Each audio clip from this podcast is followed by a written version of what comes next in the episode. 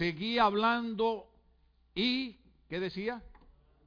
Orando al Señor. Eso, eso inmediatamente cuando usted lee la palabra de Dios tiene que captar ciertos puntos importantes. Uno de los puntos importantes es que en el capítulo verso 20 encontramos que Daniel no estaba, bueno, si yo estuviera en otro tipo de iglesia, si yo fuera otro tipo de pastor, ¿verdad? Diría como predicaban los viejitos, Daniel no estaba chismeando, Daniel no estaba hablando mal de nadie, la Biblia dice que Dios seguía hablando y orando.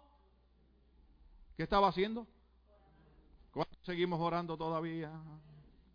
Yo seguía hablando y orando al Señor mi Dios le confesé mi pecado y el de mi pueblo Israel y le supliqué en favor de santo monte. Recuerden que hay algo importante y ahorita vamos a leer Nehemías también, pero en este primer punto encontramos que Daniel está orando y suplicando, diga conmigo, orando y suplicando. Ve, hay una diferencia entre simplemente orar, oh Señor, yo te pido que tú me bendigas, bendice mi familia. Pero hay otra diferencia cuando usted está y usted está suplicando. ¿Usted, usted, ¿Usted ha visto a los niños alguna vez suplicando que usted le compre un juguete o le dé un dulce? Así espera Dios que nosotros hagamos. Él es nuestro Padre, nosotros somos sus hijos. Y Dios espera no solamente que oremos, muchas veces hacemos religiosas, hacemos oraciones que eh, de momento como se está cortando, pero aquí seguimos en el nombre del Señor. Hacemos oraciones religiosas, hacemos oraciones que hemos, que hemos aprendido automáticamente, pero hay una oración que Dios entiende. Es la oración que sale del dolor, es la oración que sale de la súplica es la oración que sale de la angustia y esa es la oración que Daniel está haciendo, porque Daniel dice, el problema aquí es que mi pueblo ha pecado en contra de Dios. Ve, ese mensaje es anticuado. Diga conmigo. Ese es anticuado porque, porque cuando nosotros hablamos de que el pueblo pecó en contra de Dios, porque recuerde que estamos en una época moderna. Recuerde que yo dije en un mensaje anterior que la palabra de Dios pero la cultura sí ha cambiado. Recuerde que se cumple, ¿verdad? Lo que dice la Biblia, lo que antes era malo, ahora no se le llama malo. ¿Cuánto estamos aquí todavía? Entonces Daniel está orando a Dios por el pecado de su pueblo. Una de las cosas que viene a mi mente en el estudio que estamos haciendo de Job es que todos los días hacía sacrificio a Dios por sus hijos, porque Job decía, ¿quién sabe si mis hijos habrán pecado? Entonces, la oración de un padre, la oración de una madre por la nunca, nunca, nunca, nunca, nunca puede dejar. Usted nunca puede dejar por sus hijos, nunca puede dejar de orar por su familia. Porque en un momento preciso, en un momento dado, vendrá la respuesta de parte del Señor. Entonces, lo impresionante es que cuando usted estudia todo ese capítulo, usted va a encontrar que una de las costumbres de los judíos era orar de rodillas. Yo le digo aquí los que tienen artritis, los que tienen piernas falsas, que oren sentado. Que pueda arrodillarse. La costumbre es de rodilla, porque hay una diferencia entre orar de pie que Dios nos oye. Hay una diferencia entre orar sentado que Dios nos oye. Hay una diferencia entre orar en el carro que Dios nos oye. Pero cuando usted dobla rodilla, usted está diciendo, soy la criatura, tú eres el creador, el único que puede hacer algo por mí en esta situación eres tú y por lo tanto doblo rodilla que me estoy humillando delante de tu presencia. Eso es lo que la gente no entendía del rey David. Cuando David danzaba delante del arca y se quitaba las ropas reales, que la esposa lo criticó, David lo que estaba haciendo humillándose delante de Dios. Y déjeme decirle algo, no importa cuánto no importa cuánta ropa bonita tengamos, no importa cuánto carro nuevo tengamos, no importa cuán grande sea nuestra casa, el secreto de mantener la bendición de Dios es siempre humillarnos delante de la mano poderosa del Señor. El libro de Santiago dice, humillaos pues bajo la poderosa mano de Dios y Él os ensalzará cuando sea tiempo. Tú quieres que Dios te ensalce, tú quieres que Dios te levante, tú quieres que Dios te prospere. Entonces hay un secreto. Vamos a humillarnos delante del Señor. Daniel oraba de rodilla. Hay tres significativos capítulos nueve. Oiga bien, hay tres significativos capítulos nueve. Uno de ellos es Daniel, que ya lo estamos buscando, ¿sí? Ahora, el otro es Esdras capítulo 9 y Nehemías también capítulo 9. En cada uno de estos casos el siervo del Señor estaba de rodillas. ¿Estaba de qué? De rodillas ante la palabra de Dios. Oiga esto. Intensamente intercediendo por el pueblo de Dios. Intensamente intercediendo por el pueblo de Dios. Tengo un artículo que estaba leyendo, se titula La iglesia dividida. Y yo le dije a ustedes ahora en la época de elecciones que los políticos saben que la iglesia está dividida. Cuando Cristo dijo en, San, el Evangelio de San Juan, Padre, yo te sean uno como tú y yo somos uno. Usted sabe, el deseo de Dios es que la iglesia trabaje unida. Pero hay un enemigo, San Juan 10, 10 dice que el ladrón vino a matar, robar y destruir. Cristo dijo, una casa dividida contra sí misma no permanece en pie. El enemigo sabe que lo único que puede hacer para destruir una iglesia, una congregación, es dividirla. Entonces, cuando la iglesia enfrenta esas luchas, esas batallas que el enemigo quiere dividir, es el momento de orar e interceder intensamente. Diga conmigo intensamente. Yo no sé cuántos ustedes alguna vez han estado en dolor. ¿Alguna vez alguien ha tenido dolor? ¿Alguna vez usted en medio del dolor le ha clamado a Dios hasta con lágrimas en los ojos, Señor, quítame este dolor que no lo aguanto más? Pues así dice la Biblia que debemos orar intensamente por la iglesia, por el pueblo de Dios. La iglesia en Estados Unidos de América ha perdido, hermano, la mayoría, usted sabe que yo siempre predico en términos generales, la mayoría ha perdido ese contacto con Dios. Una de las cosas que vamos a ver en Edri y en Nehemías es que de los gobernantes, de los ministros, de los pastores, de los sacerdotes, todos habían contaminado con los pueblos enemigos que eran adoradores de ídolos. Y hubieron hombres como Daniel, Nehemías, Edra, que oraban e intercedían intensamente para que Dios tuviera misericordia del pueblo. Déjeme decirle algo. ¿Cuántas personas hay de 40 años para arriba aquí?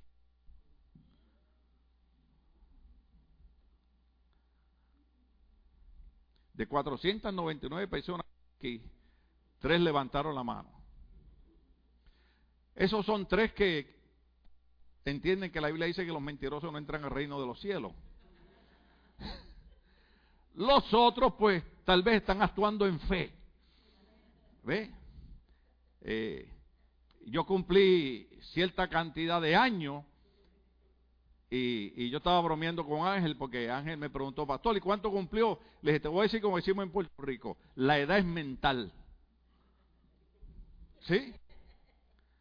Hay gente, hay gente de 80 años que usted los ve y parece que lo que tienen son 30.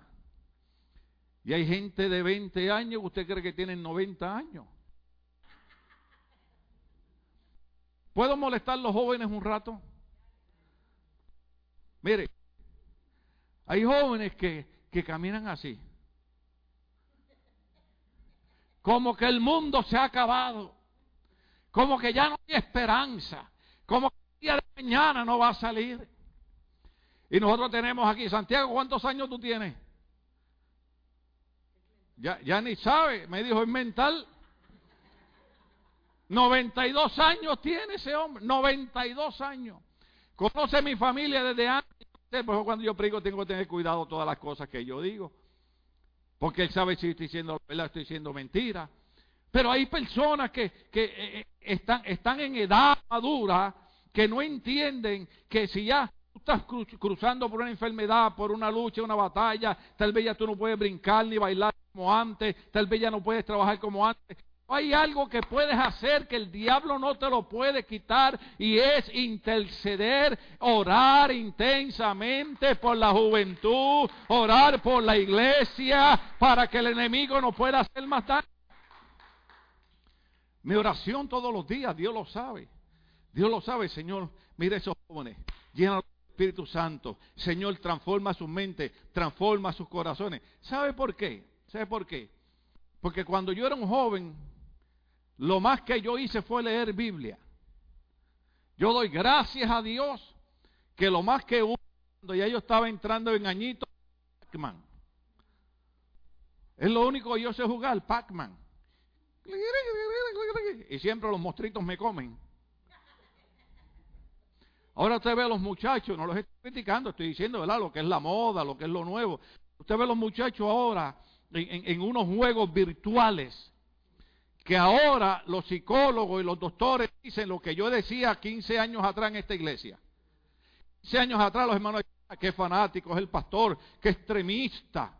Ahora los psicólogos dicen que los jóvenes que pasan horas viendo esos juegos virtuales donde continuamente se están asesinando personas y se están suicidando personas, son los jóvenes que pierden la sensibilidad y le quitan la vida a otra persona como matar un animal.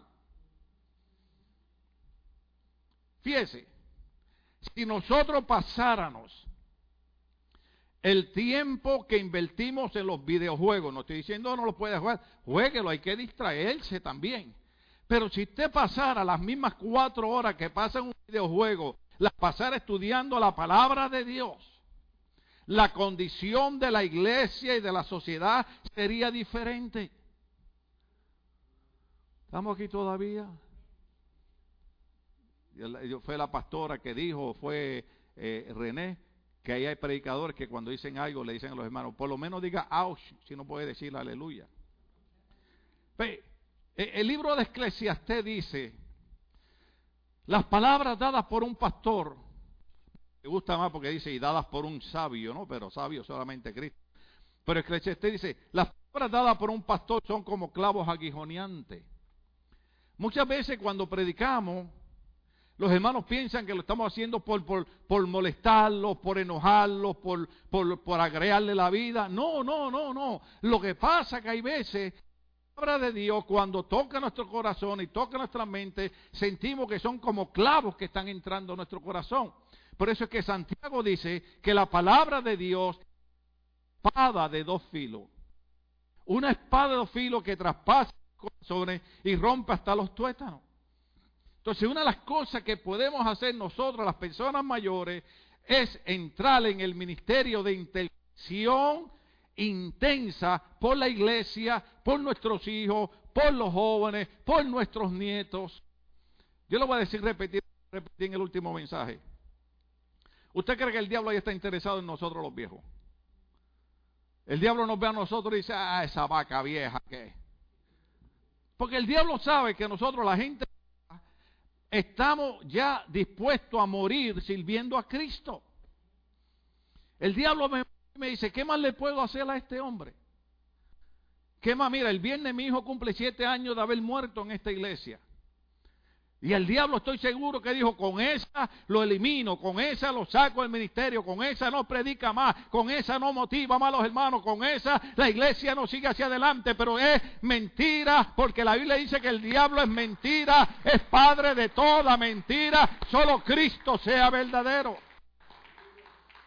Y él dice, ¿qué más le puedo hacer?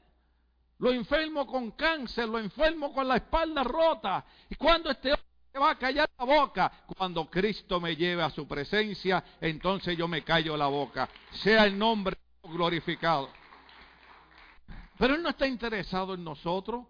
Él está interesado en nuestros hijos. Está interesado en nuestros nietos.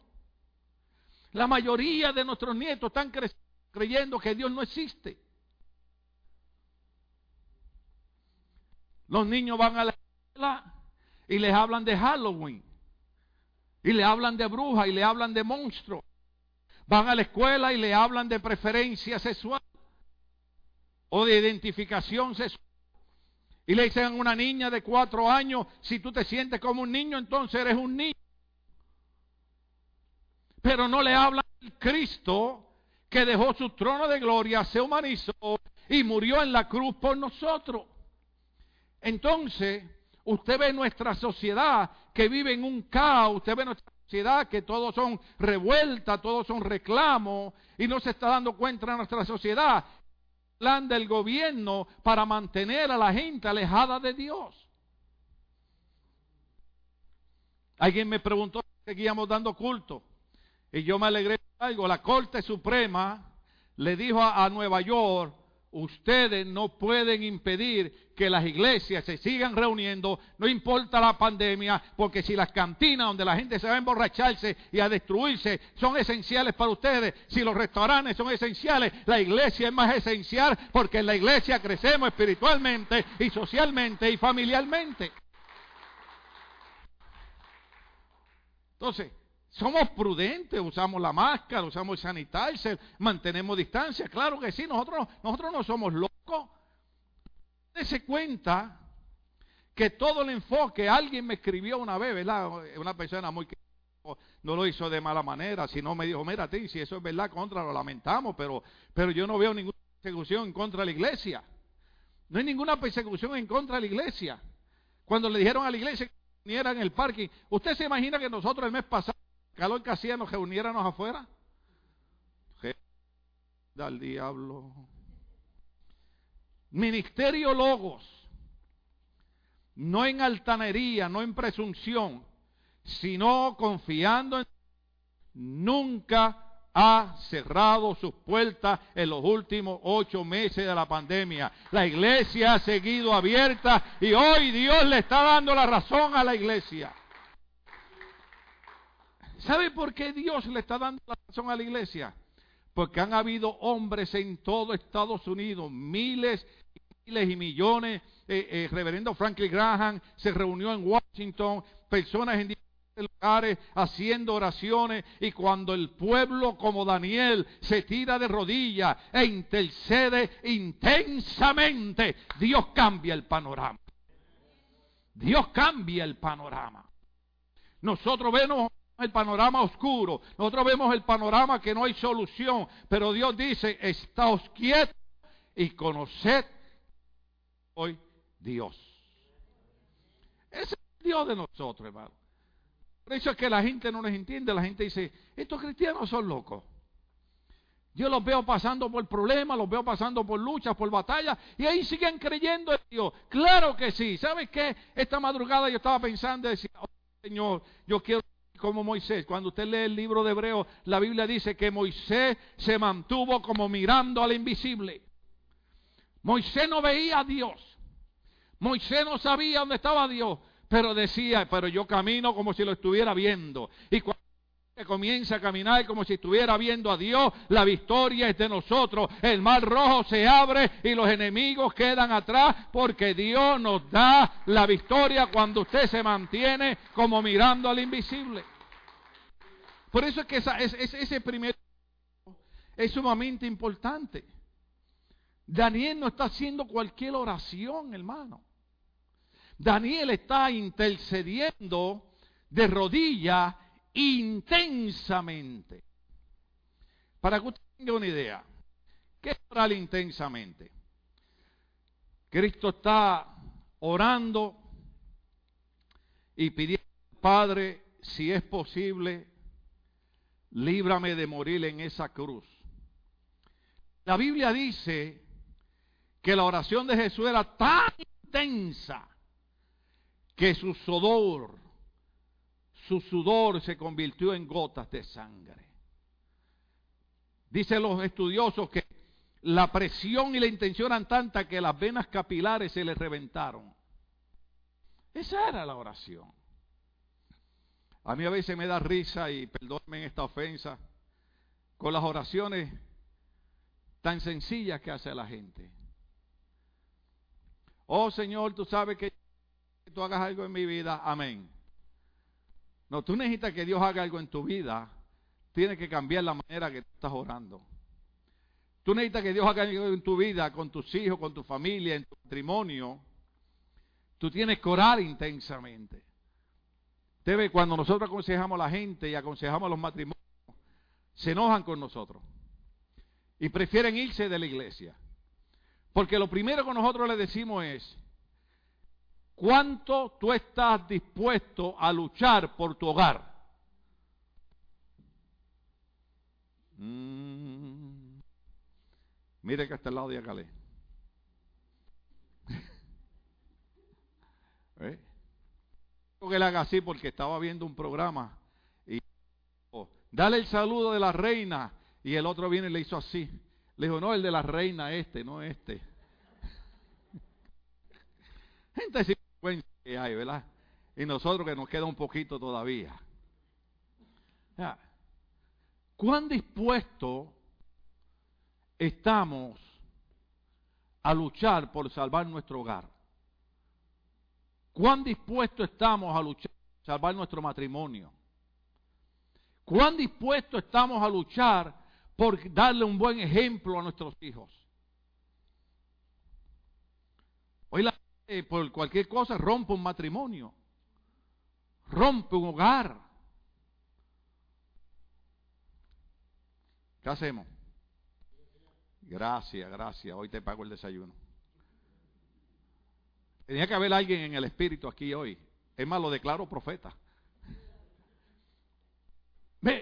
Porque cuando Daniel está orando por su pueblo, Daniel está diciendo, a esta chimo triunfa vieja loca, que ya sepa, ah, ya no quiero saber de ella. Eh, eh, pasa que, que no, no, sé dónde está la foto que Andrea me mandó de linda, linda. ¿Ah?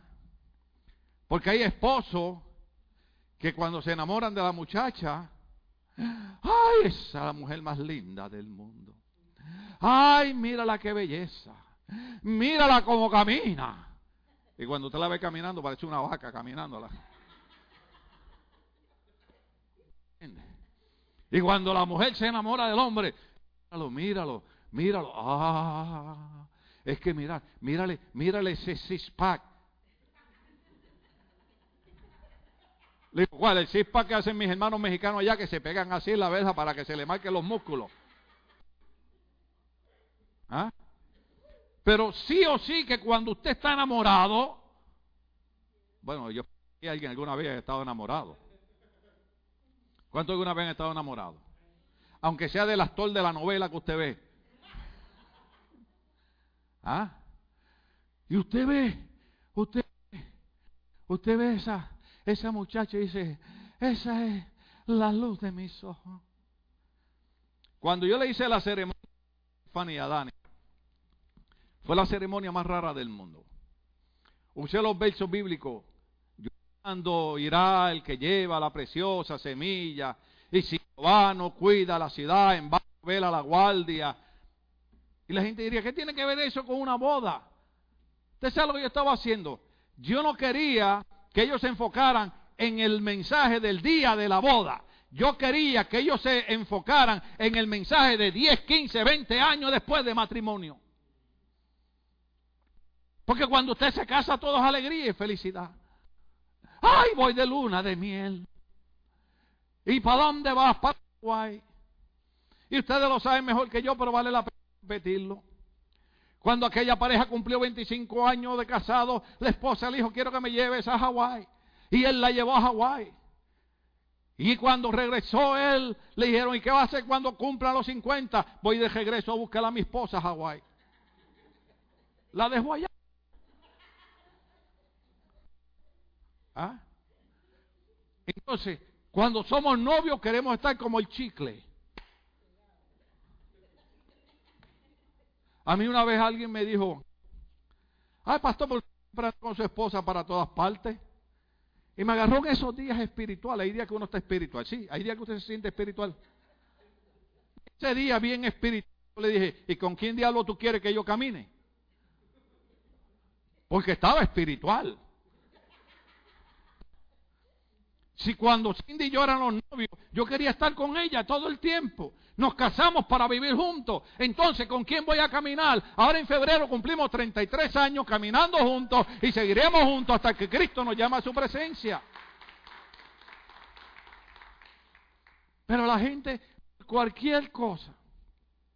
Ay, pastores que usted no entiende. No, si yo entiendo.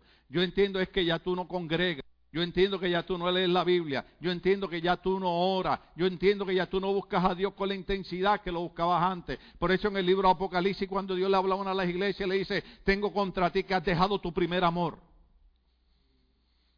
¿Cuántos estuvieron enamorados de Cristo alguna vez? ¿Ah? Uno de los cánticos que tiene a los hijos de Asaf es, quiero volver a cantar como antes. Déjeme decirle algo. Todo el mundo pasa lucha, todo el mundo pasa batalla. Cristo fue el primero que lo dijo. En el mundo tendré aflicciones, en el mundo tendré problemas, en el mundo tendré dificultades, en el mundo tendré enfermedades, en el mundo tendrán traiciones, en el mundo eh, va, va, va, va, va. Pero confiad, yo he vencido al mundo y aquí yo estoy con ustedes todos los días de la vida hasta el fin. No importa quién nos dé la espalda, no importa quién nos deje, Cristo prometió seguir con nosotros. Y si Él va con nosotros, en mi país decimos, olvídese de los peces de colores. Pero tenemos que volver a ese ejemplo que Daniel nos está dando, donde dice que estaba orando intensamente por su pueblo. Hay coral intensamente por nuestros hogares. Hay coral intensamente por nuestra familia. Hay coral intensamente por nuestros hijos. Hay coral intensamente por nuestros nietos y algunos hasta bisnietos alabados. Esa parte es sumamente importante. Porque esto lo que indica es la capacidad con la que oraban. Enemías capítulo 9, yo creo que los muchachos lo tienen por ahí ya también, alabado sea el Señor. Nehemías capítulo 9, ya lo pusieron por ahí. Del verso 1 al 3, Nehemías 9, 1 al 3, lo dice de esta manera. Este es otro hombre, este no es Daniel, este es otro hombre, Nehemías. Hombres claves en, la, en el ministerio. El día 24 de ese los israelitas se reunieron para ayunar, se vistieron de luto y se echaron cenizas sobre la cabeza. Habiéndose separado de los extranjeros, confesaron públicamente sus propios pecados y la maldad de sus antepasados. Y asumieron así su responsabilidad durante tres horas. ¿Cuántas horas? Durante tres horas leyeron el libro de la ley. ¿Cuántas horas están leyendo el libro de la ley? Tres horas. Yo no soy el pastor que me gusta que la gente levante la mano, ni, pero honestamente usted allá en su conciencia, en su corazón, ¿cuánto invierte usted en leer la palabra? Ah, yo no tengo que usted vea Netflix, aunque muchos lo han cancelado, gloria a Dios. No tengo problema que usted vea HBO. Yo no tengo problema que usted juegue deporte, yo tengo problema que usted vaya a la playa. Pero hay problema cuando usted tiene tiempo para todo y no tiene tiempo para la palabra de Dios. ¿Cómo vamos a vencer un enemigo tan, tan mortal como, como Satanás si nosotros no leemos la palabra? Jesucristo dijo, las palabras que yo he hablado, Evangelio de San Juan, son espíritu y son vida. Jesucristo dijo, escudriñad las escrituras, porque en ellas hallaré la vida eterna, porque ellas hablan de mí. De hecho, cuando usted ve a Cristo ministrando, Cristo no usa su fuerza. Cuando, cuando Satanás tienda a Cristo en el desierto, Cristo está en 40 días de ayuno y tres veces Satanás lo tienta y tres veces Cristo nada más contesta y le dice, escrito está, escrito está, escrito está. ¿Por qué Cristo usó la palabra? Porque no hay nada más poderoso que la palabra. Libro Colosenses dice que todas las cosas fueron creadas con la palabra. La palabra es Cristo, la palabra es el Logos, el nombre de nuestra iglesia. Evangelio de Juan capítulo 9, verso 1, en el principio era el Logo y el Logo era con Dios. Todas las cosas fueron creadas por la palabra. De hecho, todas las cosas fueron creadas por Cristo. Entonces, si nosotros no invertimos tiempo en la palabra, los días que se avecinan son, van a ser peores que lo que estamos viviendo. Yo tengo que llegar, si Dios me da vida, tengo que llegar a la parte de los tiempos proféticos que estamos viviendo. Empezando en enero empezamos con esos mensajes proféticos. Déjeme decirle, vienen días peores de los que estamos viviendo. Y dice el pastor, otra vez tan tranquilo. Ah, porque yo sé que aún en los días más peores de lo que estamos viviendo, la Biblia dice que el que está en nosotros es mayor que el que está en el mundo. Y si Dios es con nosotros, ¿quién podrá contra nosotros. Jehová es mi luz y mi salvación. ¿De quién temeré? Jehová es la fortaleza de mi vida. Hay una diferencia entre los tiempos malos y aquellos que en medio de los tiempos malos tienen a Dios de su lado. Entonces, Nehemías dice, pasaron tres horas. Tres horas leyeron el libro de la ley, hermano. Y eso no eran los salmos ni los proverbios. Eso era eh, eh, eh, el Pentateuco, los primeros cinco libros de la Biblia. Eso era, no puedes hacer esto, no puedes hacer aquello, no puedes hacer esto, no puedes hacer lo otro. ¿No da usted gracias a Dios que nosotros estamos viviendo en otra dispensación? ¿No da gracias a Dios usted que no está viviendo en el Antiguo Testamento y vivimos en el Nuevo Testamento? ¿No da gracias a usted a Dios que ahora no es como antes? Que usted fallaba, usted pecaba y había que matarlo a pedrada. Yo no sé usted, pero yo doy gracias a Dios que cuando yo fallo con Dios, yo vengo de rodillas y, le digo, Señor, yo te doy gracias porque tu palabra dice, si alguno hubiese cometido pecado, abogado, abogado, abogado, tenemos delante del Padre Jesucristo y la sangre de Cristo nos limpia de todo pecado. Yo doy gracias a Dios por eso. Yo, me acuesto un poco tarde y ya tan pronto son las 12 y 1 de la mañana. Las 12 y 1 de la mañana digo, es un nuevo día. Digo, gracias porque tu palabra dice, nuevas son cada mañana las misericordias de Dios. Déjeme decirle algo. Tal vez usted se va a enojar con lo que voy a decir. Pero no importa lo que usted hizo ayer. Oh, por eso es que me gusta ese pastor. No, pero, pero tengo que decir verdad. No importa lo que usted hizo ayer. Para Dios, hoy es un nuevo día. Lo que pasó ayer, Dios decidió dejar en el ayer.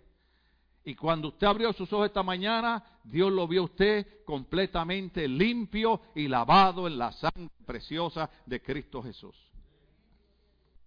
Por eso es que la Biblia manda que alabemos a Dios. ¿Por qué usted cree que el Salmo 100 dice que cuando entremos por los atrios de la casa, de la puerta del Señor, entremos con alabanza? ¿Por qué? Porque a lo mejor lo que hicimos ayer, yo no soy, yo no soy ni espírita ni adivino, pero yo no sé qué fue lo que usted hizo ayer, pero posiblemente alguno de ustedes se comió una dona de más. ¿Verdad? Y está pidiendo al Señor que le quite. No, y después se lo dicen al Señor, Señor, can you remove this fat from my body? Y el Señor le va a decir, don't eat so many donuts, just one. You ate five. Oh. ¿O no somos así? Desobedecemos a Dios y después le decimos a Dios, ten misericordia en mi vida. El que tiene ojos negros quiere verde, que los tiene verde los quiere negros, que tiene pelo negro quiere rubio, que tiene, bueno, es esto las mujeres que se pueden pintar el color que le da la gana el pelo. Pero lo que nosotros tenemos que entender es que no importa lo que nosotros hayamos hecho ayer, hoy en tu vida, déjeme decirlo más despacio, hoy en tu vida es un nuevo día delante de Dios. Por eso usted entra, repito, dando gracias a Dios. Señor, te doy gracias, vengo al templo donde vengo a adorarte, porque tú eres el que puedes mandar al infierno, tú eres el Dios que me puedes condenar, sin embargo has decidido decirme, nuevas son cada mañana las misericordias del Señor. Y tenía que terminar todo el mensaje y ya se me fue el tiempo. Nada más vamos a tocar, vamos a tocar ese. Y asumieron así su responsabilidad durante tres horas, leyeron el libro La Ley del Señor su Dios, y en las tres horas siguientes entonces, si leyeron tres y después vinieron tres horas siguientes, ¿cuántas horas son? Ustedes son matemáticos. Seis horas. Seis horas. Y cuando uno predica 30 minutos, la gente ya está cansada. Hay iglesias que los hermanos desde los asientos al pastor así.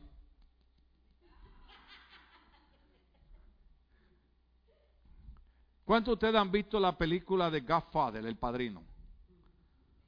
A mí todavía me gusta. Yo la he visto un montón de veces. ¿Alguien sabe cuánto dura El Padrino? ¿Cuántas? Cuatro horas. y el pastor cuatro horas. Viendo asesinatos y crímenes. Y después le tengo el Señor, Señor, permita que yo suba al altar siendo un gafo porque ese pueblo es lavado en tu sangre. Entonces, tres horas leyendo el libro y las tres siguientes horas le confesaron sus pecados y le adoraron. Entonces, pasamos a Daniel. Bueno, bueno, ya, ya leímos Daniel. ¿Cuál es el enfoque? ¿Cuántos se dieron cuenta que, que en Nehemías y Daniel, los tres son el capítulo 9? ¡Qué coincidencia! Y en los tres capítulos 9, estos tres hombres de Dios, Esdra, Nehemías y Daniel, lo que están es orando y confesando los pecados de su pueblo y adorando a Dios y sacando tiempo para Dios y volviendo a Dios. De hecho, yo les recomiendo que usted lea todo el capítulo 9 de Esdra y todo el capítulo 9 de Nehemías. Yo no lo puedo leer porque la oración más larga que hace Esdra y hace Nehemías están en esos capítulos. Pero oraciones largas, hermano, que no, si las leemos ahora no terminamos. Léala en su casa. Y Señor, yo te doy gracias por tu amor, pero mira, tu pueblo ha pecado, porque tú, cuando nos viste que estábamos prisioneros, los enemigos, enviaste tu poder, nos libertaste, enviaste jueces que nos dirigieran, pero cuando el pueblo estaba bien, se olvidó tu ley. ¿No es típico eso? ¿Cuánta gente tenemos en nuestras iglesias? En todas las iglesias que cuando llegan a la iglesia llegan todos destruidos emocionalmente, espiritualmente, humanamente, económicamente, físicamente, y la iglesia recibe con amor, la iglesia los apoya, en la iglesia levantan y en un año no parecen que fueron las personas que entraron por esas puertas destruidos y después cuando están bien se olvidan. Se olvidan de Dios. Oh, pastor, puede orar para que Dios me provea un trabajo. Oramos, Dios le bendice con el trabajo, pero ahora el trabajo es más importante que venir a adorar a Dios y darle gracias a Dios por el trabajo. Oh, Señor, puedo orar para que un carro. Ahora Dios le da un carro y no puede venir al culto porque tiene que estarlo lavando los domingos. Diga, ouch. Diga, Señor, ¿cuándo te vas a llevar al pastor? Alguien los tiene que molestar a ustedes. Porque usted sabe qué lo que pasa con la iglesia moderna, ¿verdad? La iglesia moderna está muy cómoda. Muy cómoda. Entonces, eh, hay un libro que escribió el reverendo Guevara que le dije a Elizabeth y a David, ahora para cumpleaños que se llama antiguos pero no anticuados. Mandamiento. ¿Usted sabe por qué? Porque los diez mandamientos son antiguos pero no son anticuados. Los diez mandamientos, aunque están en el libro de Éxodo, todavía tienen función para nuestras vidas. Porque recuerde que yo le enseñé a ustedes que lo que está en el Antiguo Testamento, que se repita en el Nuevo Testamento, es válido para nosotros. Y una de las cosas que Cristo mencionó en el Nuevo Testamento fueron los, mandamientos antiguos. Son antiguos pero no anticuados. Dios quiere una iglesia gloriosa. Yo estoy orando a Dios. Le digo al Señor, yo no sé cuánto me queda de vida, Señor. Pero permíteme ver antes de que tú me lleves esta iglesia explotando todos los mensajes que han escuchado por 31 años, escuchando toda la manifestación de tu Espíritu Santo, Señor, y que esta iglesia comience a experimentar tu gloria, que llegue un día que no podamos predicar y todo el mundo comience a danzar en el Espíritu, todo el mundo comience a hablar en lengua, comiencen a levantarse jóvenes profetizando, alabar Señor, que comience a manifestarse la gloria de Dios. La iglesia cristiana empezó bajo la unción y el poder del Espíritu Santo. ¿Y qué ha pasado con la iglesia? Oh, ¿sabe qué es lo que ha pasado con la iglesia? Yo estaba en una iglesia, una iglesia como de 30 mil personas. Y el pastor subió al altar, le dijo, hermano, ¿me pueden dar permiso para hablar la palabra de Dios 15 minutos? Y yo dije, el pastor está pidiendo permiso para 15 minutos. ¿Cuántas horas usted pasa viendo HBO? Yo digo, este pastor entiende lo que es la palabra de Dios o está en el lugar equivocado. ¿Sabe por qué? porque lo único que puede hacer algo por nuestras vidas es la palabra del Señor. Me voy a tener que detener ahí, porque el tiempo ha ido en contra mía. Pero en cada uno de estos casos el siervo de Dios estaba de rodillas ante la palabra de Dios intensamente intercediendo por el pueblo de Dios. Déjeme leerle esto y, y terminamos. Los profetas del Antiguo Testamento no se sentaban pasivos esperando a que Dios le diera una revelación a través de un sueño o visión. Ellos no se sentaban ahí pasivos, oh Señor, si tú quieres dame un sueño o una visión. No, la Biblia dice que estos hombres pasaban tiempo en oración buscando el mensaje y el significado de la profecía. Estamos en tiempo profético, entonces hay que pasar tiempo en oración y hay que pasar tiempo leyendo la escritura, pidiendo al Señor, dame entendimiento para entender qué es lo que viene. Estamos aquí todavía. Yo sé que a veces yo les predico cosas, pero Dios sabe que en mi corazón, cuando yo los veo aquí, digo, Señor, gracias por ese pueblo. Porque usted aquí hoy diciéndole Señor, yo quiero ser parte de ese pueblo que va a buscar en oración, que va a leer la palabra y que va a entender los eventos proféticos. En el otro mensaje usted va a ver la otra parte que es un poquito más profética. Pero estos hombres, según Primera de Pedro, capítulo 1, verso 10 al 12, dice, los profetas que anunciaron la gracia reservada para ustedes estudiaron cuidadosamente esta salvación. El verso 11 dice, querían descubrir a qué tiempo y a cuáles circunstancias se refería el Espíritu de Cristo que estaba en ellos cuando testificó de antemano acerca de los sufrimientos de Cristo y de la gloria que vendría después de esto. El verso 12 dice, a ellos se les reveló que no estaban sirviendo a sí mismos, sino que les servían a ustedes, a ustedes los que están aquí hoy. Hablaban de las cosas que ahora les han anunciado a los que predicaron el Evangelio por medio del Espíritu Santo enviado del cielo. Aún los mismos ángeles anhelan contemplar estas cosas. Los profetas en el Antiguo Testamento estaban leyendo, se pasaban leyendo, buscando. Señor, pero esta profecía, ¿para quiénes es? Es para nosotros. Hasta que el Señor les habló, le dijo, no es para ustedes. Es para un pueblo que es para un pueblo que se llamará la novia del Cordero, la esposa del Cordero. Se llama la novia y la esposa del Cordero, somos usted y somos yo. Ellos buscaron diligentemente a ver en qué tiempo era y descubrieron que la profecía no era para ellos, era para nosotros. Aquí hay un secreto. Si ellos descubrieron que la profecía era para nosotros, entonces nosotros ahora tenemos que hacer lo que ellos hicieron. Tenemos que diligentemente leer la palabra y buscar cuál es la profecía que nos toca para nuestro tiempo. Daniel, Daniel, Daniel, Daniel. Se nos fue el tiempo. ¿Qué hacemos? ¿Tres minutos más? Daniel estaba leyendo la predicción, lo que Jeremías había profetizado. Daniel estaba leyendo la predicción de Jeremías de que la cautividad de los judíos duraría 70 años.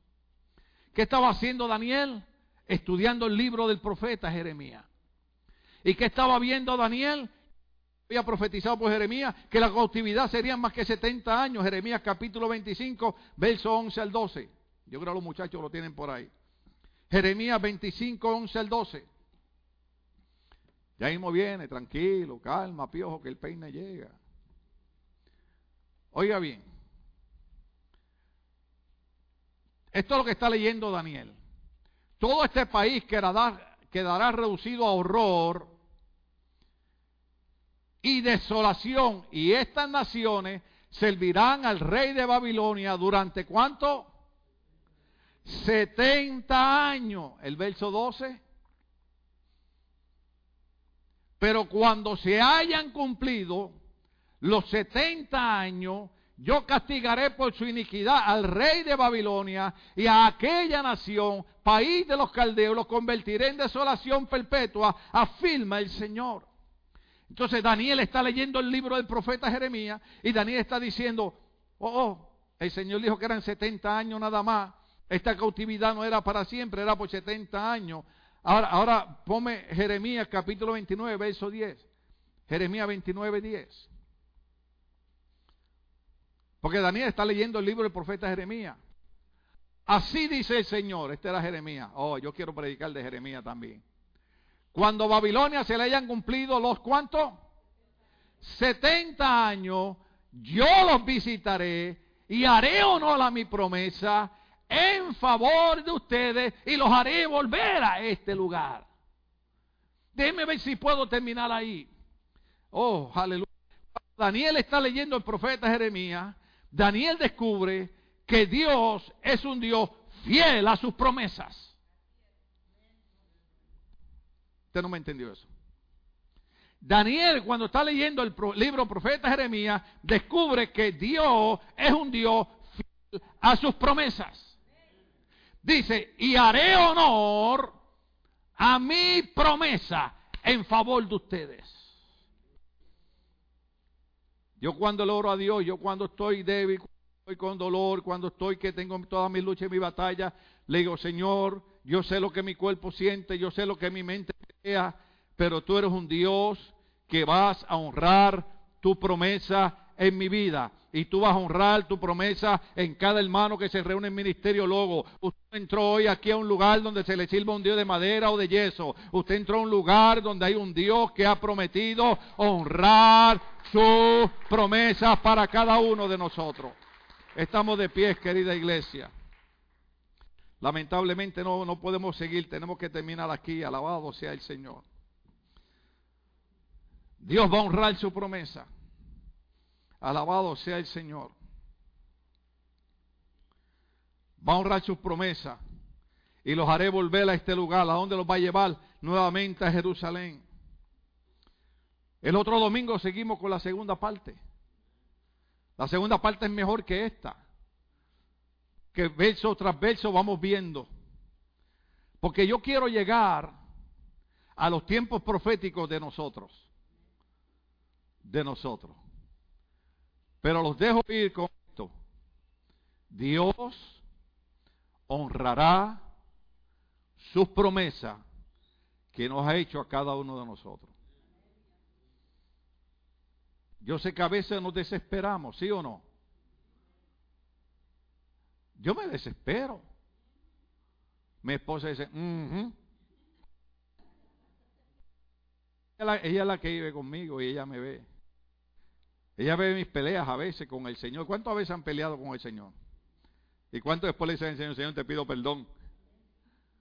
Yo cuando peleo con el Señor le digo, Señor, yo sé que con un soplo tuyo me, me, matas, pero eh, eh, estoy ahora en una lucha, en una batalla, Padre. Las cosas que el Espíritu Santo siempre nos confirma es que Dios honrará la promesa que te ha dado. Yo no sé cuándo Dios te hizo una promesa. A lo mejor fue hace cinco años. A lo mejor fue pasado. A lo mejor fue durante el aniversario. Yo vi gente que Dios le ministró por la palabra profética en el aniversario. Y Dios le dio promesa. ¿Sabe qué? No importa el tiempo que pase, Dios honrará su promesa. Y no importa lo que el diablo diga en contra mía y no importa lo que nadie diga en contra mía, Dios honrará su promesa en mi vida. El único problema es que los voy a seguir molestando. Pero no usted gracias a Dios que hay está empujando. No podemos quedarnos ahí tirados, hermanos. Necesitamos a alguien que nos esté empujando. Y ese es el trabajo del pastor. El trabajo del arte, ¿cuánto lo entienden? Pero es motivarte para que tú sigas caminando.